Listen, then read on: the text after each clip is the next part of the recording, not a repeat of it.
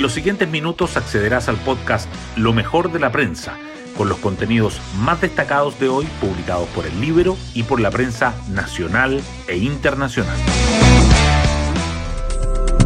Buenos días, soy Javiera Rodríguez y hoy lunes 21 de noviembre les cuento que CADEM trae novedosos resultados. El 82% de encuestados cree que en la Araucanía hay terrorismo, la cifra más alta desde 2017, y el 58% cree que se debe enfrentar con las Fuerzas Armadas, 14 puntos más que en mayo. A su vez, mostró que el 60% cree que la discusión constitucional hay que dejarla para más adelante, lo que no se condice con el llamado del presidente a lograr un acuerdo cuanto antes. Es que, pese que el rechazo ganó holgadamente el plebiscito, los vientos refundacionales continúan. Así lo registra el Libero con el reportaje El intento de refundación de Chile sigue vivo, las cinco iniciativas que impulsa el oficialismo. En materia diplomática, el gobierno de Boric sufrió un nuevo fracaso con la derrota de Nicolás Eizaguirre para dirigir el BID. Las portadas del día. La prensa aborda diferentes temas en sus titulares principales de este lunes.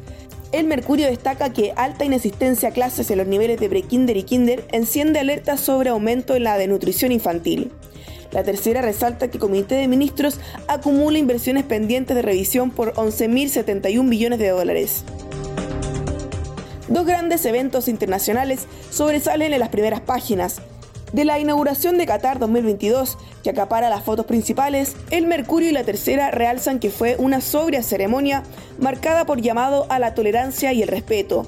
Sobre el cierre de la COP27, el Mercurio informa que termina con acuerdo histórico sobre nuevo fondo de pérdidas y daños.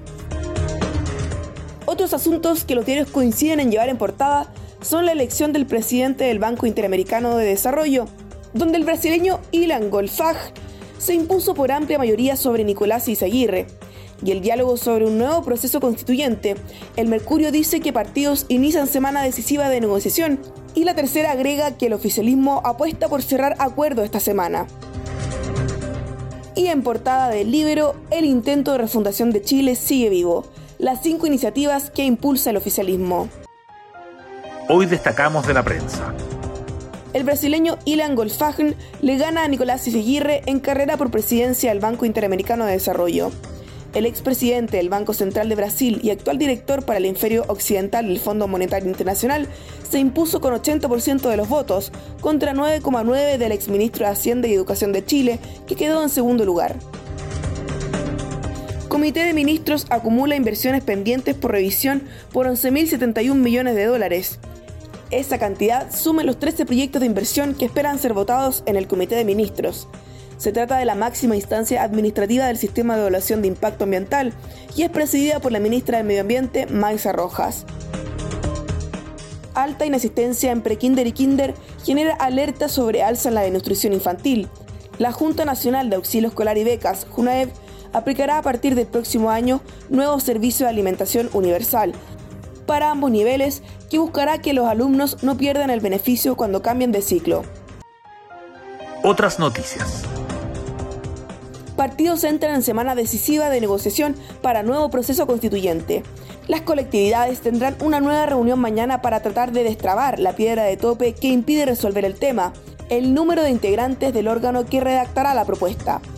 El oficialismo apuesta a cerrar el acuerdo esta semana. Ricardo Toro. El gran desafío es lograr para eventos meteorológicos la misma capacidad que tenemos para terremotos y tsunamis. A puerta de dejar el cargo, el director nacional de la ONEMI aborda los desafíos de la entidad que en enero pasará a llamarse Servicio Nacional de Prevención y Respuesta ante Emergencias. Crimen organizado en Chile. ¿Cómo y por qué ha evolucionado el fenómeno? Antes las bandas tenían un foco más barrial y ligado a operaciones de tráfico de drogas, pero ahora se han diversificado ampliando su catálogo de delitos. De acuerdo con las cifras de la PDI, en lo que va del año se han intervenido 194 bandas y 36 organizaciones criminales. Y nos vamos con el postre del día.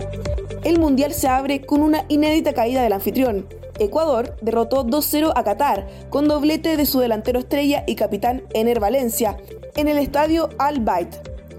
Es la primera vez en la historia del certamen que el país organizador cae en su estreno. Yo me despido. Que sea un excelente inicio de semana para todos ustedes. Nos vemos mañana martes 22 de noviembre en un nuevo Lo mejor de la prensa.